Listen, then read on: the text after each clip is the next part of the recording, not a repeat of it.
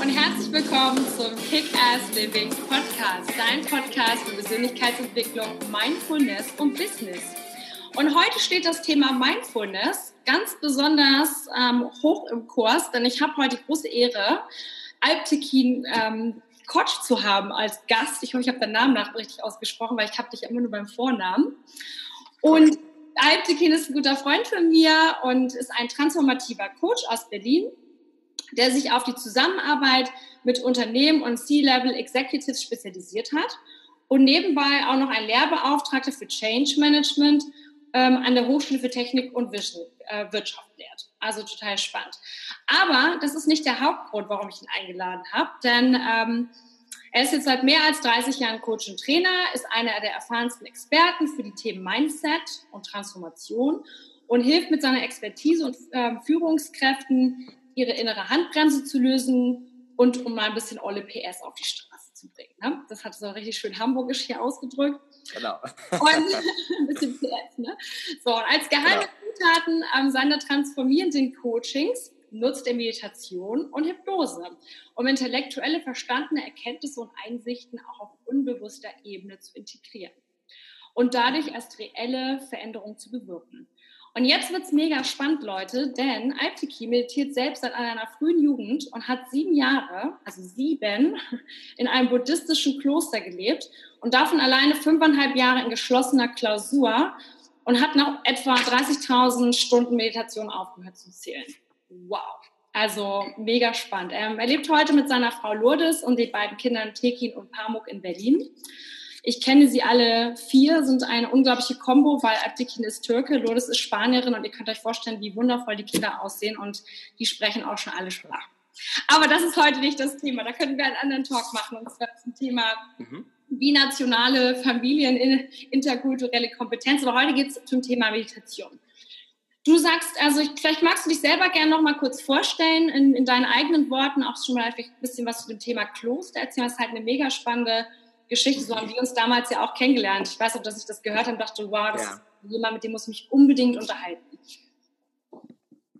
Ja, der Punkt ist der, ich hatte ein entscheidendes Erlebnis in meiner Kindheit, das habe ich dir noch gar nicht erzählt, ah. was für mich prägend war.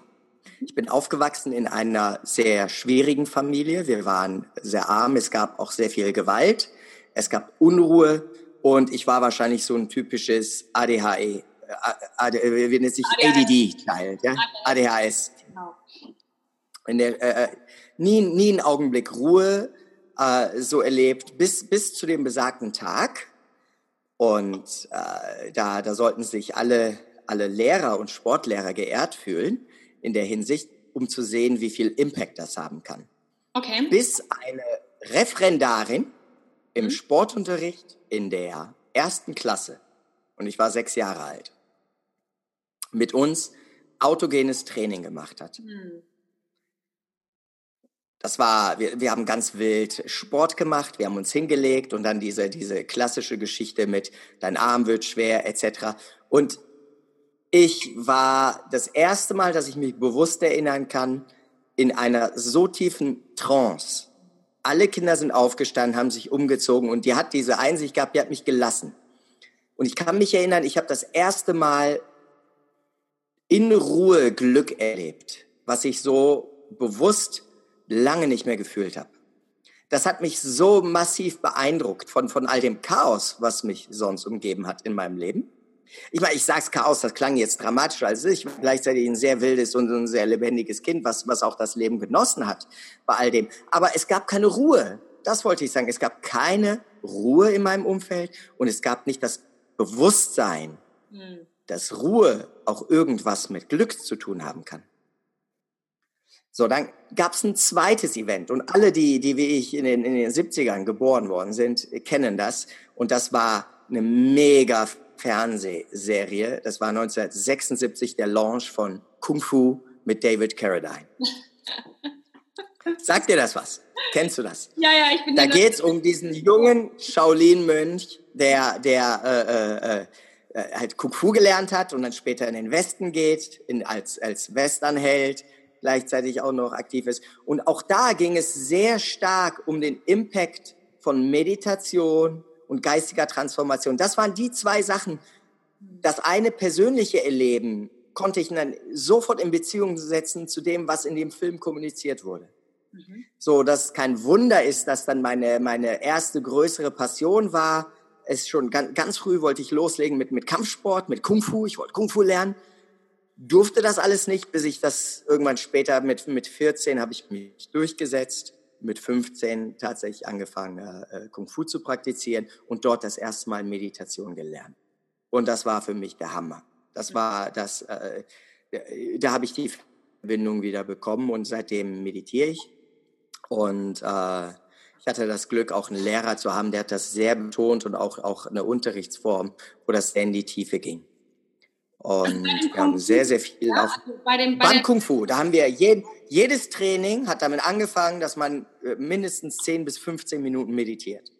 Und das war für mich äh, äh, als, als Jugendlicher die, die Hölle. 10, 15 Minuten still sitzen und dann irgendwas. Äh, und, und dann aber äh, ganz schnell habe ich natürlich, bin ich auf den Geschmack gekommen und was das alles macht. Und in der Zeit war das äh, freaky. Ja, äh, das kannten entweder nur irgendwelche äh, Sektentypen und Aussteiger oder halt in dem Rahmen war das noch irgendwie okay. Aber niemand hatte geahnt, dass das irgendwie einen positiven Impact hat. Mhm. Das habe ich dann später auch an Schulen gebracht. Ich habe äh, während äh, ganz früh mit, mit 17, deswegen sage ich, seit, ich, seitdem ich 17 bin, coache ich und trainiere ich andere. Mit 17 bin ich dann Lehrer geworden und habe andere unterrichtet, unter anderem auch an Schulen. Und äh, äh, da war Meditation eben entscheidender Bestandteil. Und äh, das, das ist so das, was mich sehr geprägt hat. Und seitdem bin ich fasziniert mit der, der, der Exploration von unserer Innenwelt. Und äh, stand dann später nach dem Abi vor der Entscheidung, okay, studiere ich Psychologie, was naheliegend gewesen wäre. Aber ganz ehrlich, äh, äh haben mich die ganzen Psychos nicht angesprochen und die Psychologen. Und ich habe mich für Sport entschieden. Ja? Ich habe an der Sporthochschule studiert und nach und und äh, ich, ich habe von Anfang an den den den Geist als sehr was Körperliches kennengelernt. Geist und Körper zusammenhängend. Sport und Mind und Mindset. Äh, und das hat mich geprägt. Und eins hat zum anderen geführt, bis ich mit, mit 24 den Buddhismus für mich als, als meditative Heimat auch entdeckt habe, nachdem ich vieles andere probiert habe, taoistische Meditation, hinduistische. Ich, ich bin überall eingetaucht. Aber ich habe nirgendwo diese Präzision in der Anleitung erfahren, äh, bis hin in, in tiefste Bewusstseinsstufen zu gehen, wie in der buddhistischen Tradition. Und dem habe ich mich irgendwann ganz gewidmet. Bin mit äh, 28 habe ich alles äh, aufgegeben. Warte mal ganz kurz. Damals mein Akku blinkt. Warte mal ganz kurz. Bitte. So, mein Akku blinkt, sehe ich gerade. Deswegen ähm, sehe ich gerade, dass ich dich nochmal lieber anstöpsel. Genau, so. Sorry. Besser, besser, besser. Ja. Genau, alles gut. Bin eben dann äh, äh, weg, habe alles aufgegeben zum, zum Entsetzen meiner Umwelt. Ja. Und, und Familie, ja, das ist irgendwie, äh, wie, wie du hörst auf zu arbeiten, wie, ja, wo, wovon willst du leben, wie machst du das? Und, und, also man hatte mich eigentlich abgeschrieben, der ist in einer Sekte. Aber wie, so, kommt das war man, die Fantasie. Wie kommt, wie kommt man dazu? Weil ich meine, also zum Beispiel, das, ist, das hat mich damals schon geflasht, als wir uns das erste Mal in Hamburg getroffen haben mhm. und du mir das erzählt hast. Da habe ich noch gedacht, krass, also ich habe auch mit autogenen Training zu tun gehabt, sehr früh, weil ich ähm, ein sehr nervöses Kind war. Und mhm. ich bin nicht ADHS, aber ich hatte auch eine recht schwierige ähm, Geschichte so mit Scheidung und in verschiedenen Ländern leben und so weiter. Und ich war sehr nervös und habe autogenes Training für mich entdeckt. Und ich glaube auch deswegen bin ich jetzt so äh, begeistert von Meditation und auch Hypnose. Aber ich war nie so nah dran oder nie so interessiert, sag ich mal, wie du jetzt, äh, dass man sagt, so mit, mit, äh, mit Mitte, Ende 20, wow, ich gehe jetzt einfach mal weg. Also wie ja. bist du denn, bevor du gleich weiter, äh, spannenderweise weiterziehst, nur mal kurz diese Brücke schlagen davor, wie bist du überhaupt darauf gekommen? Ähm, hast du dann schon davor recherchiert? Hattest du mit Leuten zu tun? Hast du das, weil da gab es ja noch kein Internet zu der Zeit. Nee, nee. Das, okay, nee, das ist, das ist der Punkt. Ich habe ich hab ja gesagt, ich habe sehr viel ausprobiert und bin dann in meiner in meinen eigenen Recherchen äh, auf auf den Buddhismus gekommen, habe natürlich nach buddhistischen Schulen gesucht, nach authentischen Übertragungen. Das habe ich schon in der Kampfkunst gemerkt, ja, dass dass sehr viel es um, um Tradition und authentische Übertragung geht. Was zum Beispiel komplett in Vergessenheit geraten ist mit, mit der ganzen Meditationswelle jetzt. Da ist irgendwie, ich, ich erfinde Meditation. Das ist gut, das ist gut, aber es ist was anderes, ob man das, den gleichen Scheiß weitergibt, den einige schon hunderte Jahre weitergegeben haben.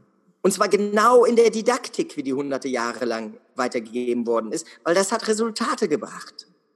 Also die ganzen buddhistischen Traditionen und Schulen, Meditationsschulen, die sind nicht einfach nur sinnlos und antiquiert, sondern äh, das, sind, das sind Erfolgsmaschinen.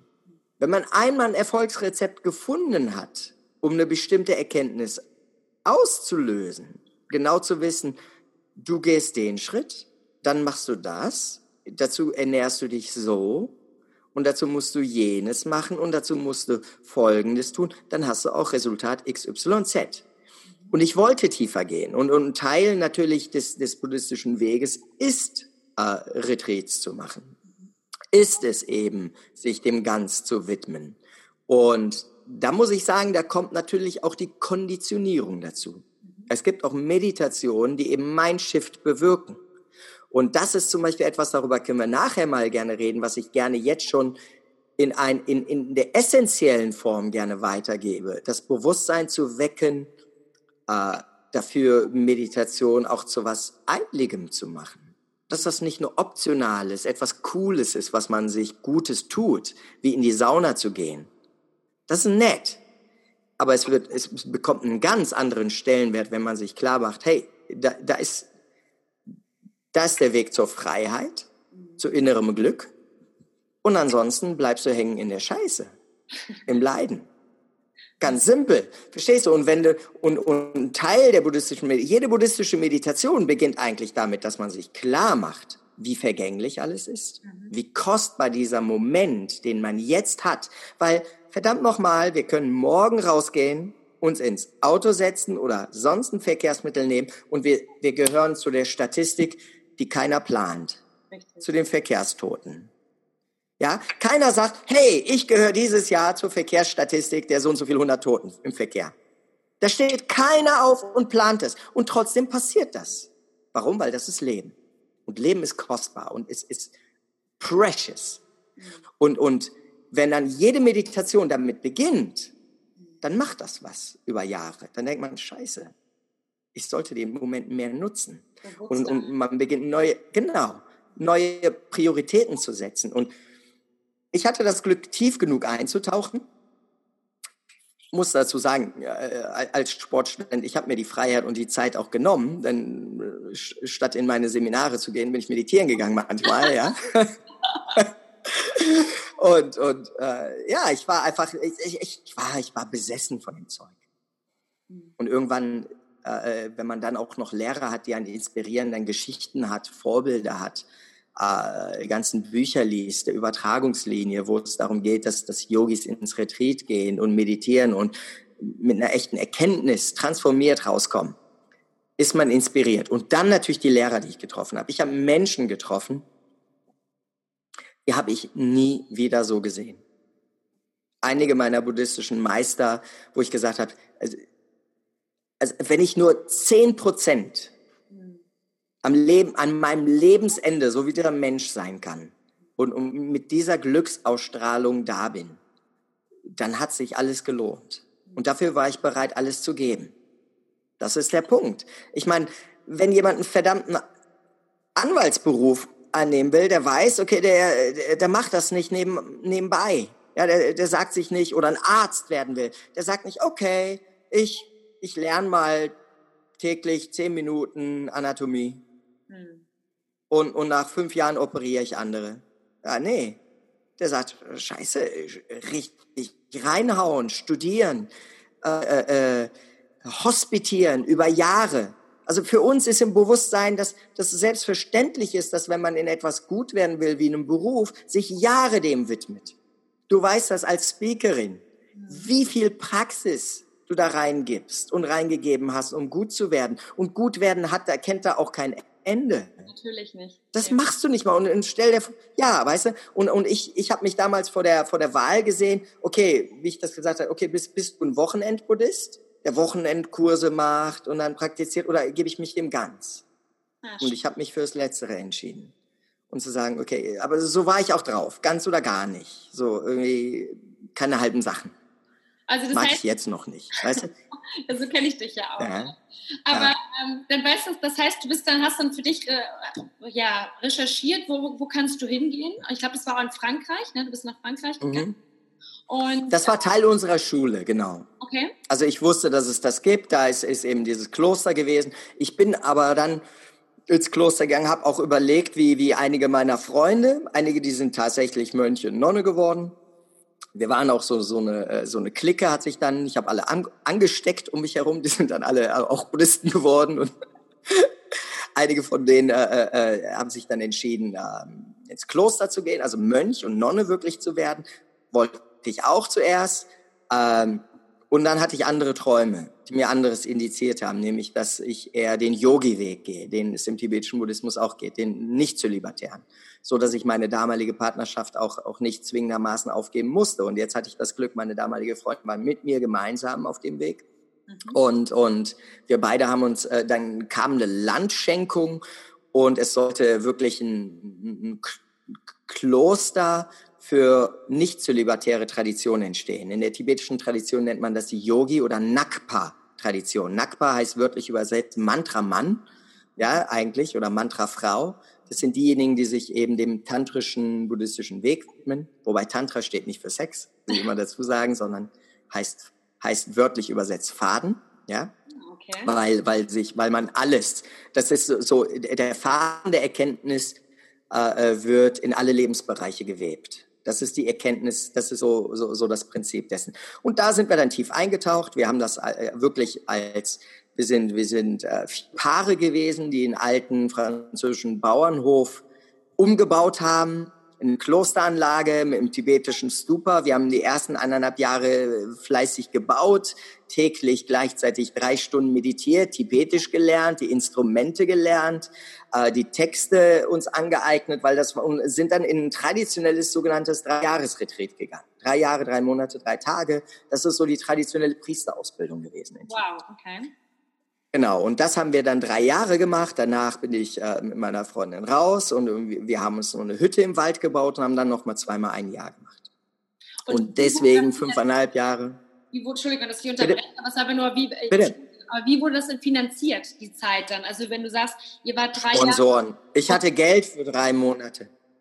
Leute, die aufgetaucht sind ich hatte, ich habe keine Ahnung, woher das Geld kam, aber die, andererseits gut. Wir hatten auch nicht, nicht, nicht viele Ansprüche. Wir brauchten einfach nur ähm, äh, von Woche zu Woche was ess zu essen. Ja. Na gut, aber wurde ja, halt eingekauft. Funktioniert. Ja, genau. Das darf man. Es hat funktioniert. Ich finde das eine wichtige Message, ja. Äh, ganz wichtig, weil wir ja jetzt in so einer Konsumgesellschaft leben und häufig ja. dann darüber Gedanken machen, oh Gott, ich habe aber nur noch XYZ Geld auf dem Konto und ich weiß gar nicht, wie ich irgendwie bis zum Ende des Monats auskomme. Und ich meine, ich, ich ja. kenne ja, ja. bist ja auch irgendwie ähm, noch in der Corporate Welt unterwegs und ich habe ja lange auch den Vertrieb gemacht und es ist immer dieses, oh ja, es ist Ende des Monats äh, oder Mitte des Monats, es wird jetzt langsam knapp, das heißt, die Verkaufszahlen gehen ähm, erst ganz zum Ende sind die Leute wieder shoppingbereit, ja. Deswegen finde ich, das Klar. ist so extrem äh, wichtige Aussage gerade, die du getätigt hast, eben diesen wir haben von Woche zu Woche gelebt. Wir brauchten ja nur was zu essen, aber es hat ja dann drei Jahre, drei Monate, drei Tage funktioniert und danach nochmal zwei Jahre. Genau, ja, also, genau. Äh, ja, super spannend. Der Punkt ist, wenn man entschieden ist und wenn man, das ist ein Wort, was vielleicht heutzutage unsexy ist, aber im Deutschen hat es auch eine tiefe Bedeutung, wenn man opferbereit ist. Mhm. Ja. Wenn man auch bereit ist zu sagen, äh, das ist mir scheißegal, ob ich was zu essen habe. Mhm da kommt es. Mhm. Wenn man Sachen zuerst auf dem silbernen Tablett serviert bekommen möchte, dann funktioniert es meistens nicht. Mhm. Man muss erst geben, man muss erst gehen und dann den Weg entdecken. Also erst den Service sozusagen bieten, auch dieses Dienst. Genau.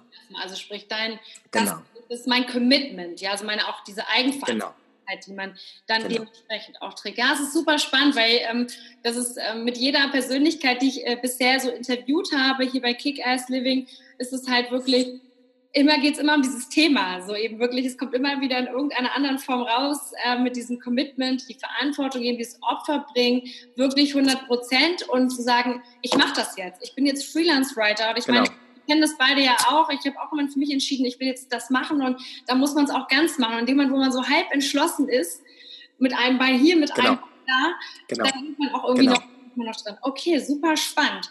Und, ähm, und dann warst du die fünfeinhalb Jahre da. Du hast gesagt, insgesamt waren es ja sieben. Was waren dann die letzten anderthalb? Da warst du auch noch in irgendeinem Retreat, oder? Nee, da war ich, nee, nee, der, der Anfang, die ersten anderthalb Jahre mehr oder weniger war Vorbereitung. Wir haben das Kloster gebaut, wir haben wir haben Tibetisch gelernt, Instrumente, in der Zeit schon meditiert. Das war auch schon jeden Tag in der Anlage, ja. Aber das war eben noch kein geschlossenes Retreat. Wir sind ab und zu noch in die Stadt da gefahren, haben da selber eingekauft und, und eben noch äh, gebaut. Und wann hast ja. du entschlossen, okay, jetzt, weil das ist ja eine sehr extreme Erfahrung. Also ich habe für mich immer dieses ja zweimal jetzt dieses Vipassana-Retreat gemacht, aber auch ein, mhm. also Vipassana-Meditation, zehn Tage am Sehr Stück. Schön. Ja, und auch also du, ähm, in einem buddhistischen Zentrum. Also es ist nicht dieses ja, von, von, von Goenka, sondern wirklich von, äh, von, von Buddhisten geführt. Deswegen kann ich das jetzt auch viel, viel besser mhm. nachvollziehen über das, was du jetzt sprichst, mhm. über die Thesen und mhm. über dieses tiefe Bewusstsein und auch wie man das ganze Retreat halt macht. Also es gibt ein spezielles Essen. Ähm, man, mhm. man, man, man, man spricht halt nicht, damit man nichts Böses sagt, damit man nicht genervt ist, damit man keine Launen zeigt. Man, man man schaltet ja komplett ab. Und für mich waren mhm. jedes Mal, ich meine, ich bin mittlerweile, ich fahre jedes Jahr jetzt, ich werde dieses Jahr wieder fahren, sind diese zehn Tage, ähm, wo du da bist, die sind wie, also wenn du dann dein Handy nach zehn Tagen wieder zurückbekommst und du hast es in der Hand, ich habe jedes Mal dann denkst so, wow, ich weiß gar nicht mehr, wie geht das nochmal? Du bist so weggebeamt. Deswegen, ja, ja. das sind nur zehn ja. Tage, die man dann da bist. Wie ja, aber immerhin, immerhin. Ja, aber wie stelle ich mir das jetzt vor nach, ähm, nach fünfeinhalb Jahren sozusagen aus der Zivilisation, sag ich mal jetzt so raus, mhm. weil ihr seid nur diesen geschlossenen Retreat, ihr sagt, du sagst, ihr seid dann gar nicht mehr einkaufen gegangen, es wurde alles dort vor Ort gemacht. Wie stelle ich mir dann vor, wann kam, was war das für ein Moment, dass du gesagt hast, okay, äh, das ist, ähm, jetzt habe ich Lust, wieder was anderes zu machen. War das ein Impuls? Hast du davon darüber geträumt? Ähm, was war das? Warum, warum wolltest du wieder zurück? Sozusagen? Oh, es gab, da gab es viele Schritte. Der allererste Schritt ist, dass, dass einer unserer äh, äh, äh, großen Meister in der Linie, die sind ja natürlich immer wieder auch gekommen zum Übertragen, das war Woher kam die Shamarimputi. Ja, das waren tibetische Lehrer. Wir hatten also unmittelbar meine unmittelbaren Meditationslehrer, das war auch, auch ein deutsches Paar, das war ganz spannend. Die waren 16 Jahre gemeinsam im Retreat. Und äh, äh, die hatten uns unheimlich inspiriert.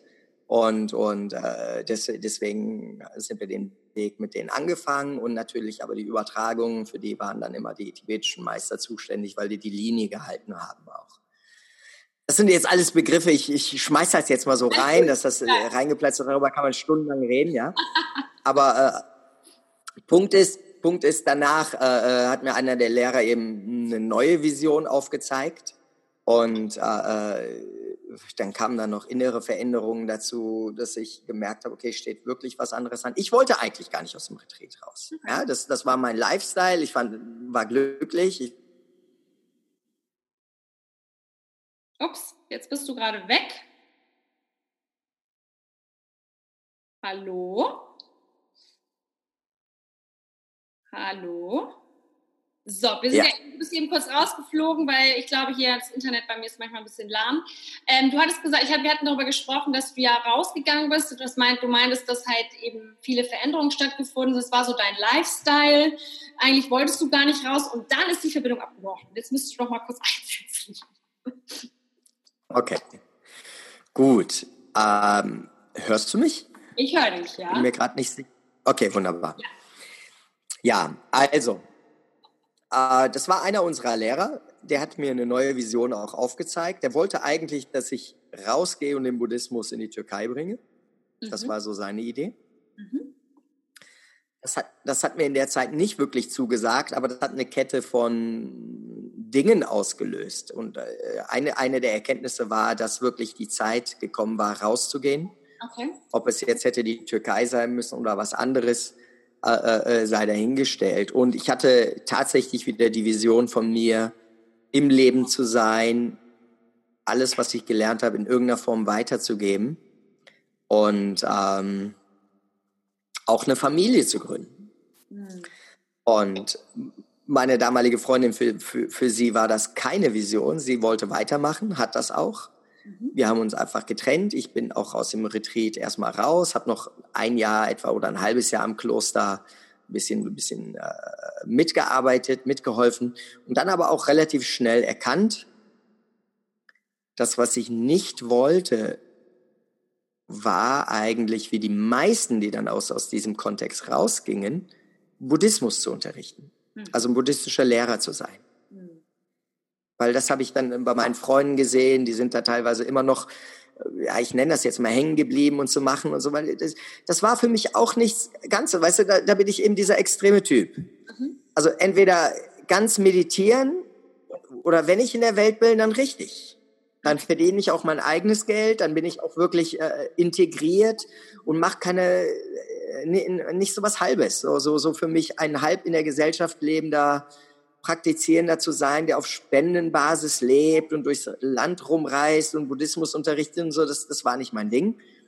Und ich war auch ein bisschen avers eigentlich, eine Religion weiterzugeben. Also mich hat am Buddhismus Technik fasziniert und Essenz. Mhm. Und äh, äh nicht so sehr auch vieles, was ich gelernt habe, weil, weil es ging zu weit. Ich wusste, das ist nicht, das brauchen die Leute nicht. Mhm. Die brauchen kein Ritual, die brauchen nicht die so tiefgehende Philosophie, weil unsere Gesellschaft steht an einem ganz anderen Punkt. Mhm. Ja, das war, das war irgendwie, die meisten, wenn ich das vergleichen kann, sind Analphabeten und wir haben Quantenphysik gelernt. Ja, das, das macht dann keinen Sinn, irgendwo rumzugehen und, und zu sagen, hey, ich bringe allen Quantenphysik bei. Nein, die Leute müssen lesen und schreiben lernen. Hm, verstehe.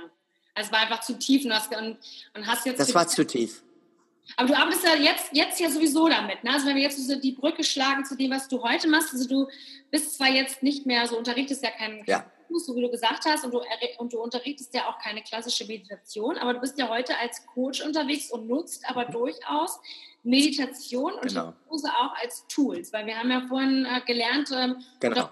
Dass du halt Mindset eben, ne, gerade Führungskräfte, Firmen, du bist, erzähl doch mal ein bisschen, wie so deine Arbeit jetzt aussieht und wie Leute davon profitieren können und was sie davon lernen können. Gut, der, der, der Kernpunkt ist ja, wir leben in einem vollkommenen Missverständnis eigentlich, warum wir tun, was wir tun. Mhm. Wir sind komplett davon überzeugt, dass wir rationale Menschen sind. Und nichts könnte weiter von der Realität sein. Das heißt, wir haben eine Erklärung dafür, warum wir bestimmte Sachen kaufen, warum wir bestimmte Sachen essen, warum wir bestimmte Handlungen durchführen. Wir haben für alles eine tolle Erklärung und sogar, warum wir denken, was wir denken, etc. Aber nichts könnte ferner von der Wahrheit sein. Und das entdeckt man, wenn man sich wirklich mit der Tiefe beschäftigt, zu sehen.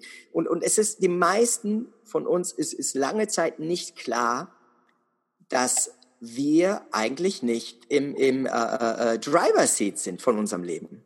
Hm. Wir werden gelebt und kriegen es nicht mal mit.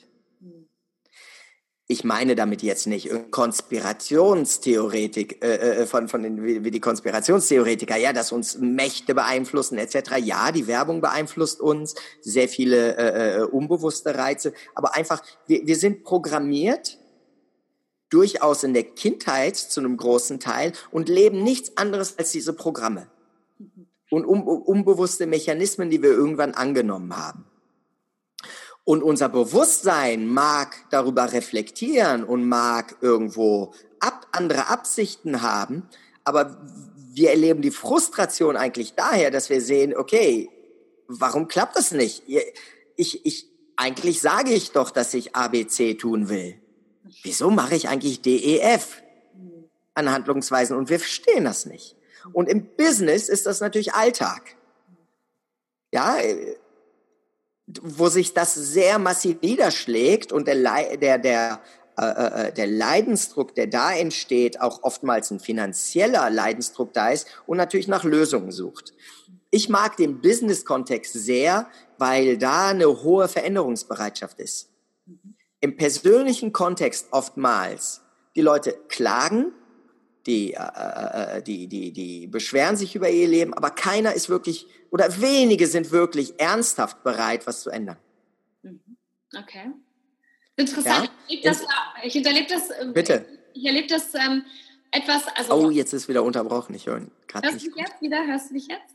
Also es ist, ich, ja, ich, ja. Das, ich erlebe das ähm, ähm, anders. Ich erlebe das manchmal auch, dass ich, ich spreche ja sehr viel zum Thema, also mein Hauptthema ist ja Authentizität, das weißt du ja, und ich spreche auch dieses arbeite mit der Metapher Nacktheit. Wir müssen uns alle mal ausziehen, diese ganzen Konditionierungen, diese Muster, ja, gut. alle mal bewusst machen und die einmal abmachen und zu gucken, was steckt eigentlich wirklich darunter.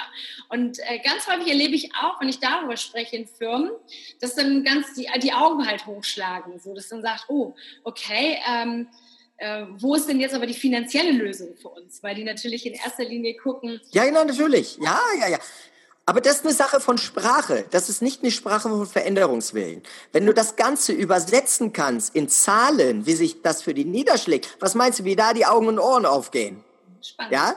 Dann ist, da ist der Veränderungswillen da. Es, es braucht die richtige Sprache. Und das habe ich natürlich auch, auch bei Menschen entdeckt. Da sind wir jetzt bei der Hypnose. Okay. Und es gibt fast kein Tool, was so, äh, äh so präzise umgekehrt ist wie Hypnose und hypnotische Sprachmuster die Veränderung äh, initiieren können, die zur Veränderung einladen können. Und ähm, das, ist, das ist der Grund, warum ich auch noch mal tiefer in die Hypnose eingetaucht bin, weil ich eigentlich gemerkt habe, dass ich, zum einen, weil ich irgendwann realisiert habe, dass ich sowieso sehr hypnotisch arbeite. Ich habe es nur nie so, so identifiziert als solches. Und erst als ich wirklich tiefer äh, äh, äh, äh, mich wieder mit der Hypnose beschäftigt habe und tief eingestiegen bin und, und von, von hervorragenden Lehrern gelernt habe, habe ich realisiert, wie stark ich das sowieso ohnehin gemacht habe. Ja, und, und äh, das, ist, das ist einfach eine der, der, der Schlüsselmomente war für mich zu erkennen, es spielt eine Rolle, wie ich rede und welchen Worten ich rede, damit sich Menschen öffnen können. Und wie sieht jetzt so dein Du Arbeit verwendest zum Beispiel in diesem Podcast eine bestimmte Sprache. Ja, bitte. Meine ja. Arbeit. Also ich, ich, ich setze mich zusammen mit Unternehmern, hm? schaue äh, mir deren Businessprobleme an. Wir reden auch sehr konkret über Businessstrategien, Marketingstrategien, aber es liegt immer am Mindset. Und das Gleiche ist mit Führungskräften. Die wissen eigentlich, was zu tun ist, mhm. machen es aber nicht. Und dann verstehen sie nicht, wie es kommt. Und da komme ich ins Spiel und helfe denen, diese, diese, diese Kluft zu überwinden zwischen dem, was sie eigentlich wissen, was sie machen sollten und es dann tatsächlich umzusetzen. Und da wirkt Meditation und Hypnose. Meditation, um überhaupt die Innenwelt zu erforschen, um eine Tiefe im Geist zu erkennen und überhaupt mal zu realisieren, dass ich Gedanken habe und nicht meine Gedanken bin. Okay. Und dieser Abstand und dieser Abstand äh, äh, ist, ist eigentlich eine essentielle Erfahrung, die auch Toren und Türen öffnet. Das heißt, die Klienten kommen zu dir in deine, in deine Praxis dann, also in Berlin, oder wie machst du das? Ähm, oder bist du dann auch, fährst du in die Firmen? Auch online, auch online und in die Firmen, genau, beides. Geht ja. dann, machst du Hypnose dann auch online oder sind das mehr dann wie, wie Coachings? Wie kann ich mir das vorstellen? Bist du noch da? Du, das unterbricht immer wieder mal. Ja, ich bin noch da. Gut. Ähm, wie machst du das online? Also machst du Hypnose dann auch online oder wie kann ich mir das vorstellen? Ja, sowohl als auch. Das funktioniert sehr gut über Skype. Es gibt sogar äh, im englischen Kontext nennen wir das Skype, Skype-Nosis, obwohl ich gar nicht mehr mit Skype arbeite, sondern mit Zoom.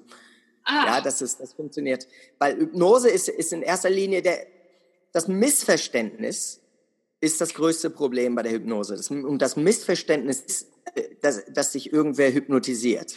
Ja, klar. Dann ja, das gibt kontrolliert, ja, und dann haben sie Angst. Ja. Genau, jeder, genau, jede Hypnose ist nichts anderes im Grunde als eine Selbsthypnose. Mhm. Und der Hypnotiseur ist einfach nur der, der Facilitator, der dich begleitet. Weißt du, und, und, und das kannst du sehr gut durchaus über Skype machen. Okay, super spannend. Das heißt, wenn ich jetzt. Ja, das, nachher, das geht schon sehr gut. Wenn ich jetzt nachher, also wenn wir jetzt. Sorry, du brichst ja wenn, wenn, wenn ich jetzt nachher ähm, den, den, den Zuhörern einfach, wenn sich jemand für dich interessiert und der möchte gerne mal zu dir, mit dir einen Termin machen, wo geht er am besten hin? Also geht er dann auf deine Webseite oder wie, wie kann er dich am besten kontaktieren? Ja. Genau, der geht am besten auf meine Website alptekincoach.de mhm. Wobei ich eben sagen möchte, dass ich mich äh, äh, äh, da sehr beschränke im Moment auf Unternehmer und Selbstständige okay. und noch die anderen Kontakte weiterlaufen habe. Aber das ist, das ist der Anlaufweg. Ja, okay. und da habe ich auch, auch äh, äh, erstmal, das fängt immer mit einer kostenlosen Beratungssession an, um überhaupt zu sehen, ob das Ganze zusammenpasst und inwieweit das Sinn macht. Und manchmal kann ich helfen. Mhm. Äh, und wenn ich das Gefühl habe, nee, da kann ich nicht weiterhelfen, da, da, da braucht es vielleicht jemand anders, dann empfehle ich jemand anderen. Okay, das klingt fair. Und, ähm, und sag mal, momentan ist es ja auch so ein Trend, gerade, also ich war jetzt gerade wie äh, letztes Jahr in London und da ist es so extrem, dass äh, ein Freund von mir, der, der macht Meditation am Arbeitsplatz, also der fährt wirklich los und, mhm. ähm, und unterrichtet dann sozusagen, das ist wie so ein Lunch Meditation, so, das heißt, äh, geht in die großen Unternehmen rein und macht dort halt Meditation. Was hältst du davon? Ist das der Weg? Ich finde das ich finde das prima. Ich finde, äh, äh, je mehr Bewusstsein für die Möglichkeiten von Meditation entstehen, umso besser ist es. Und es, es kann auf einem sehr simplen Level anfangen, weil das ist das, was wir erstmal brauchen. Wir brauchen ein, ein globalen Mindshift okay. hin zu mehr Bewusstheit. Und, und solange die Leute in äh, der Gefangenschaft ihrer eigenen Glaubenssätze leben und der Gefangenschaft ihrer eigenen Gedanken, umso schwieriger ist die Welt. Und umso mehr Leute bewusst werden, umso mehr Leute mitbekommen, äh, äh ich habe Gedanken, also kann ich mir auch Gedanken äh, aussuchen und Gedanken wirklich gezielt steuern, umso mehr sind wir in Kontakt mit, mit unserer wahren Tour, was Mitgefühl, Liebe, Glück und alle positiven Eigenschaften, die wir Menschen auch haben, beinhaltet. Ja? Meditation ist, ist letztendlich ein ganz entscheidendes Transformationstool aus meiner Sicht für, für die gesamte Menschheit. Von daher begrüße ich, begrüße ich äh, jede Initiative, die es verbreitet, ganz gleich, wo es anfängt. Ja, ich finde das, ein, ich find das einen total schönen, ähm, ja, also zum Abschluss eigentlich schon so einen total schönen Satz, denn ähm, momentan ist es ja so eine extrem spirituelle Welle, die letztendlich so über die Welt schwappt. Also es wird, es ist ein, ähm, es mhm. wird natürlich noch viel an der Oberfläche gekratzt in vielen Momenten, aber auch das ist eigentlich mhm. egal. Hauptsache es, es wird überhaupt dieses Thema bewusst gemacht und ich finde es auch schön, dass man heutzutage über Spiritualität sprechen kann, Meditation, ohne dass es diesen esoterischen Charakter hat. Genau. Früher ähm, wenn man dann gesagt hat, oh, man macht eine Meditation und man geht ins Retreat, dann kam schon irgendwie so, wie du schon vorhin sagtest, die Sekte ins Spiel oder man hat automatisch die Räucherstäbchen irgendwie im, im Kopf und es ist so, so was Komisches. Also, ja, klar. Ja, also es ist schön, dass wir so eine, eine Bewegung jetzt haben und, ähm, und, und äh, ja, dass sich einfach ein, insgesamt ein globales Bewusstsein verändert. So, ich habe jetzt ähm, zum Abschluss noch ein paar Fragen, die ich jedem stelle, der bei Kick-Ass Living mitmacht. Klar. Und dich natürlich auch. Also, Bitte.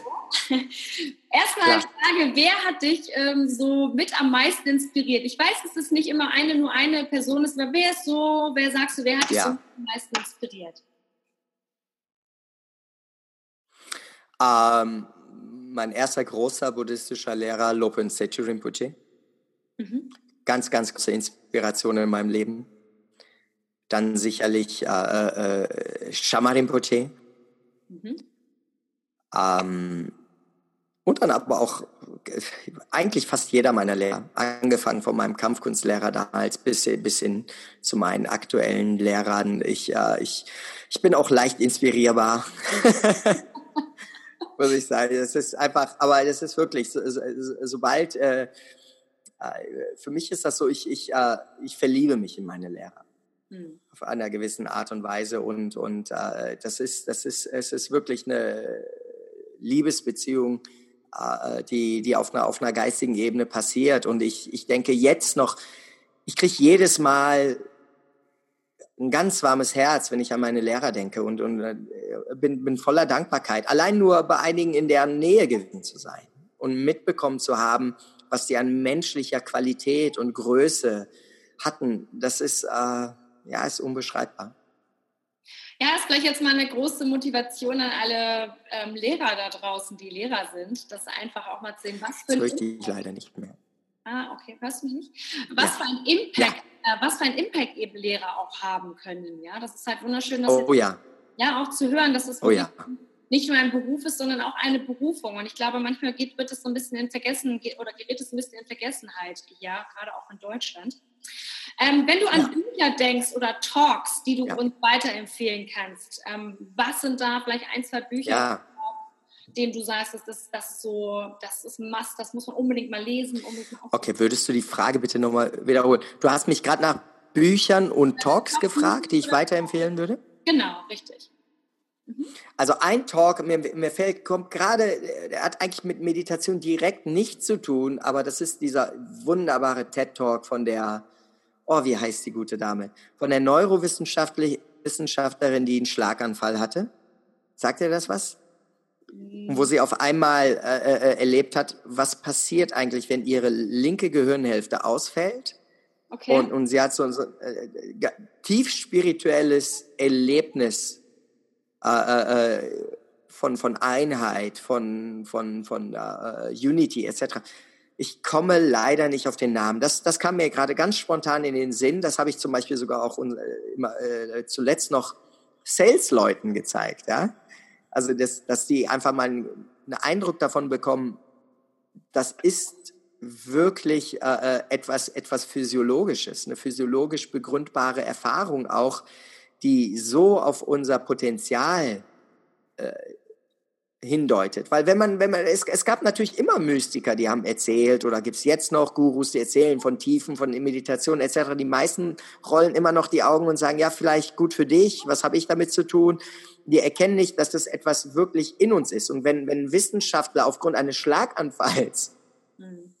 äh, äh, und, und dem Ausfall der linken Gehirnhälfte auf einmal so tiefe Erfahrungen hat, und dann aber auch das aus der Perspektive beschreibt, äh, dann, dann hat das was, hat das einen Impact. Und das kann ich jedem nur empfehlen. Vielleicht kann ich ganz zum Anschluss, wenn dir der Name noch mal irgendwann einfällt, mir das schicken und dann ja, ich das im gerne. beschreiben. Ja, ich, ich google das raus, ich schicke dir das zu. also, also ganz, ganz tolle, tolle äh, Frau, toller Talk, also ganz beeindruckend, ja. Spannend. Und ähm, du weißt ja, ich arbeite mit dem Begriff Nacktheit. Ja, also ich erzähle halt immer davon, dass Nacktheit ist für mich synonym für Authentizität. Also wirklich, ja, klar. Ja, Verletz ja. Verletzlichkeit, also eigentlich die Essenz von Authentizität für mich ist Verletzlichkeit, also auch wirklich sich so zu zeigen, wie man wirklich ist, mit allen Stärken und eben auch mhm. den Schwächen. Und deswegen habe ich so ein Movement gestartet mit diesem Naked Moment. Also anstatt äh, darüber mit Brotkopf zu sitzen und sagen, ah, habe ich mich total blamiert oder es war voll peinlich oder es war eine Niederlage, zelebrieren wir jetzt diese Naked Moments, um halt diese Angst abzulegen, was andere über uns denken und diese, diese Angst vor dieser Verletzlichkeit. Ja. Hast du einen Naked Moment, den du mit uns teilen möchtest oder kannst und äh, den wir mit dir zelebrieren können? Ich, ja, ich habe recht viele Naked Moments in meinem Leben, immer wieder, immer wieder gehabt. Äh, hat, hat wahrscheinlich auch, auch jeder derjenige, der mir jetzt einfällt, ist, ist es ist ein bisschen her. Der letztere, der, der mich wirklich stärker getroffen hat, ah, es ist, wie viele Jahre? Das sind schon zehn Jahre. Und was für mich ein Naked Moment war, war es, äh, äh, äh, ein, ein Seminar zu organisieren, mich darauf vorzubereiten, hinzugehen und da ist nur eine aufgetaucht. Und dann kam, kam noch ein zweiter da irgendwie spät eingetrudelt und so. Und das Ganze dann trotzdem durchzuziehen und, und die Professionalität zu überhalten und zu sagen, nicht alles hinzuschmeißen und zu sagen, ihr geht doch nach Hause, Leute, das macht doch gar keinen Sinn. Ja, und das, da, ich, ich habe mich, ich hab mich zu Tode geschämt. Ja, das ist so einfach, weil ich das so, so und, und es ging um das Thema Erfolg. Ja. ja. Und das, das, äh, das war peinlichst, peinlichst. Und wie bist du damit umgegangen? Genau. Jetzt im Nachhinein ist es ja immer witzig, das zu erzählen. Aber wie bist du damit umgegangen? Ganz souverän, hast es durchgezogen, hast wahrscheinlich geschwitzt. Aber ich habe das, ich habe das war ein Tagesseminar. Ich habe den, Tag, ich habe das durchgezogen, äh, bin nach Hause gegangen äh, und habe natürlich erstmal nochmal überdacht, was ich da eigentlich mache. Und, und meine Erkenntnis war, ist, ich habe keine Ahnung von Marketing Ja. Und vielleicht sollte ich mich mal dran machen, zu lernen, wie sowas geht. Ja, weil, weil ich hatte das, das war zehn Jahre her, weil, was ich gemacht habe, ist was, das, was ich aus den 80ern kannte. Nimmst ein paar Plakate, klebst die an und die Leute werden schon irgendwie kommen. Das, das war mein Marketing-Know-how. Guess what? Ich war froh, ich habe Glück gehabt, dass überhaupt jemand kam. Ja. Und das war nicht wegen dem Plakat, sondern weil ich den noch vorher irgendwo angesprochen hatte. Aber herrlich. Aber das hat dazu dann geführt, dass ich mich intensiv mit Marketing beschäftigt habe, mit Sales und, und äh, ja, perfekt. Das ist genau das, was ich halt immer sage am Ende, dass wir halt sagen, wir haben zwar diese Momente und die waren so schrecklich, aber was können wir daraus lernen? Und waren sie wirklich so schlimm im Nachhinein? Nein, jetzt macht es halt eine super Story. Jetzt können wir heute, zehn Jahre später, drüber lachen. Genau. Und ich bin mir sicher, dass äh, unsere dass Zuhörer oder die, die heute auch bei YouTube reingucken, vielleicht für sich was damit lernen können und ich werde auf jeden Fall ähm, in den, unten im, im, Link alles von dir posten, also sprich dein, äh, deine Webseite und alles das, was du mir noch an Informationen halt äh, lieferst. Dann, lieber Altkin, vielen, vielen Dank, dass du heute Teil dieses äh, Podcasts oder dieser Show warst. Sehr gerne. Ähm, super cool, super spannend. Ähm, und ja, ich freue mich bald wieder von dir hören und ich wünsche dir heute erstmal einen super Tag und ich denke, unsere Mithörer und Zuhörer haben ganz viel heute mitbekommen.